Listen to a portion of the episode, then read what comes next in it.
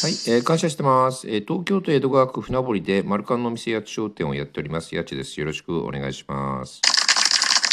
えー今日もリスナーさんからの質問にお答えしたいと思います。えっ、と質問の内容なんですがえっ、と斉藤ひとりさんのお話をよくされていますが斉藤ひとりさんってどんな方ですかというご質問なんですけれどもうんとねあの素敵な、えっと人間だと思います。うん、だと思いますって言ってなんかね、えっと答えになってないようなんですが僕はあの、えっとひとりさんの、えっとお顔を見たのは数回で握手をさせていただいたのは1回です。うんとうんとね握手をさせていただいたのは3年ぐらい前かな香取神宮でなんかねなんか即席の握手会みたいなのが始まってそこで握手をさせていただいたんですけどなんかね「あのやちと申します」っ言って挨拶をしたらなんかね僕の顔を見てねあの手のひらをねポンポンって2回叩いたんですよ。でなんか僕はなんかなんかなんかの意味があるのかなと思ってあの帰り際にひとりさんの肩をポンポンって叩いたんですね。そのあの話をですねあのある方にしたらそそんなことするやついないよって言われてあそうなんだって思ったんですけどなんか僕はねなんかねあのなんかひとりさんのねそのえっとその YouTube とかね本読まれたりとかするとなんかこう人間を超えたねなんか超人的な存在みたいな風に考える方もいらっしゃると思うんですけど僕はなんかお会いした時にあの同じ人間だなって思いました。うん、でねあのうんなんていうの僕がひとりさんを知ったのは2016年なんですけどその前は結構ねあの噂によると新小岩とかにねあの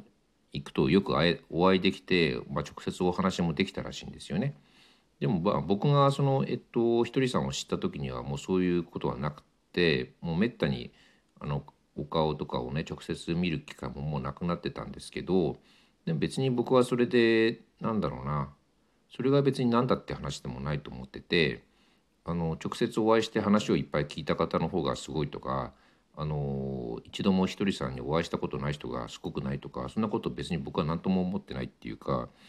うん、あのねひとりさんがそのいっぱい出されてる本を読んだりとかそのね無料で聴ける YouTube のその昔の音源とかを聞けばひとりさんってどういう方っていうかどういう世界観を持ってらっしゃって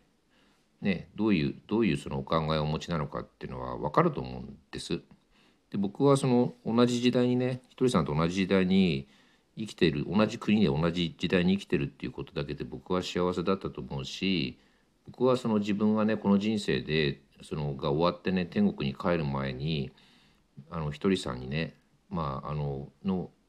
お話を聞ける機会があったっていうかまあ半世紀ぐらいちょっとね生きてからひとりさんを知ったんですけどでもそれでもあの天国に帰る前にひとりさんの話が聞けたっていうね